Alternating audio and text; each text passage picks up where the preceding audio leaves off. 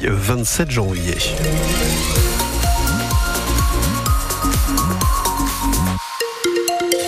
Sur les routes de la région, on avait Aude tout à l'heure qui nous disait que, vous voyez, au, péage de Fresnes, c'est bloqué dans les euh, deux sens. Euh, sortie 16 obligatoire vers Arras, euh, vers Paris, effectivement, autoroute 1, il y a des difficultés également. Et puis sur l'autoroute A2, en direction de Bruxelles, visiblement, là aussi, ça, ça bloque. On va y revenir, bien évidemment. 0320 55 89 89, ça c'est notre numéro de téléphone si vous désirez nous joindre pour nous informer de ce qui se passe sur les routes de la région. Alors moi, j'ai pas besoin de l'appeler, elle est juste à côté de moi, c'est Héloïse. Euh, Roger, bonjour. Bonjour Emmanuel, bonjour à tous. Euh, la météo donc pour ce samedi, euh, il va, il va faire clair, c'est déjà une bonne nouvelle. Exactement, il y a encore quelques nuages, notamment dans le nord vers Dunkerque, Saint-Omer, mais ça va s'éclaircir au fil de la journée. en revanche, il y a des températures qui baissent, il fait un peu plus froid, vous l'avez peut-être senti ce matin hein, si vous sortez de chez vous. Il fait 0 degré à Marquion, 1 degré à Cambrai, 2 à Lille, à Douai et puis 4 degrés à Dunkerque. Des blocages euh, encore hein, sur euh, nos routes ce matin. Oui, les agriculteurs manifestent toujours sur la 25 au niveau de Bergue, les barrages sur la 21 au niveau d'Hénin-Beaumont, sur l'A1 entre Carvin et Ronchin et au niveau du péage de Fresnes, et puis sur l'A2 au niveau de Valenciennes ont eux été levés, mais les routes sont encore fermées, le temps de les remettre en ordre et de les rendre accessibles. Hier, la FDSEA et les jeunes agriculteurs ont appelé à lever ces blocages avant une reprise la semaine prochaine, parce que les mesures de Gabriel Attal n'ont pas convaincu. Le Premier ministre avait annoncé l'abandon de la hausse de la taxe sur le gasoil non routier, des sanctions contre les industriels de l'agroalimentaire qui ne respectent pas la loi Egalim. Mais ça ne suffit pas. Et hier déjà, les agriculteurs réunis au Touquet sur la plage prévoyaient de continuer cette mobilisation, Mathieu Daré.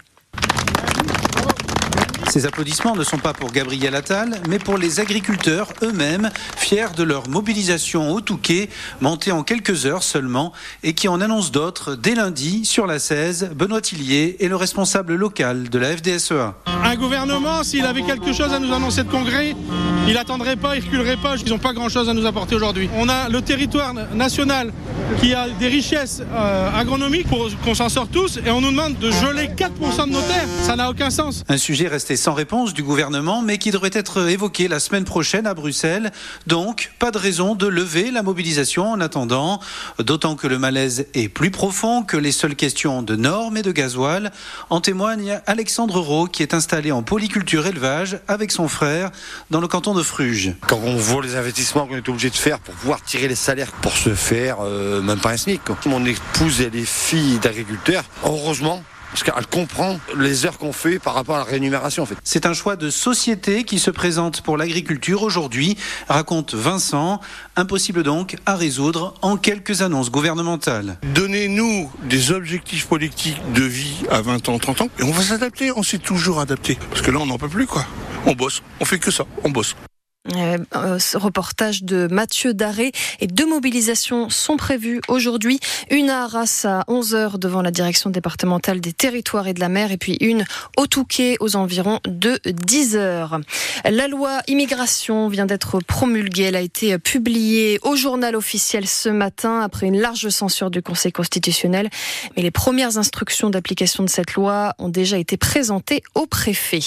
Une intervention en cours, euh, rue du Jardin des Plantes à après une explosion. Après une détonation entendue dans un ancien bâtiment désaffecté, les pompiers euh, sont sur place. Pour l'instant, il n'y a aucune victime à déplorer. Euh, deux accidents de la circulation hier. Un à Ubi-Saint-Leu, une voiture a percuté une moto. Euh, six personnes ont été blessées, dont une grave. Il s'agit de la passagère de la moto. Et puis un autre accident à Bois-Bernard. Un homme de 80 ans a fait un malaise au volant. Il a été transporté à l'hôpital de Lens. Une école a été saccagée à Condé-sur-Lescaut dans le Valenciennois. Ah, il s'agit de l'école privée Jeanne d'Arc. Ça s'est passé dans la nuit de mercredi à jeudi. Des individus ont retourné les meubles, volé des objets et laissé couler les robinets, créant des infiltrations. Et la classe de maternelle au rez-de-chaussée a été inondée. Euh, jeudi, la police est passée faire un constat, puis un huissier s'est rendu sur place euh, hier.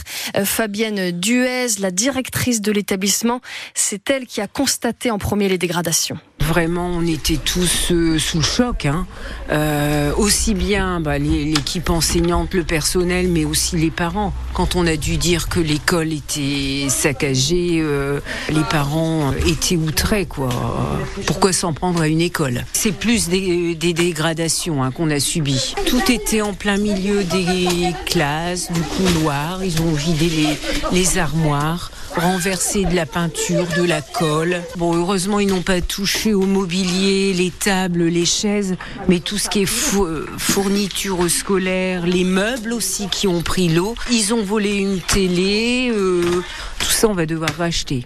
La directrice qui espère pouvoir ouvrir l'école dès jeudi prochain et accueillir les élèves de maternelle dans des autres salles de l'établissement. Vous pouvez retrouver tous les détails de cette histoire sur francebleu.fr.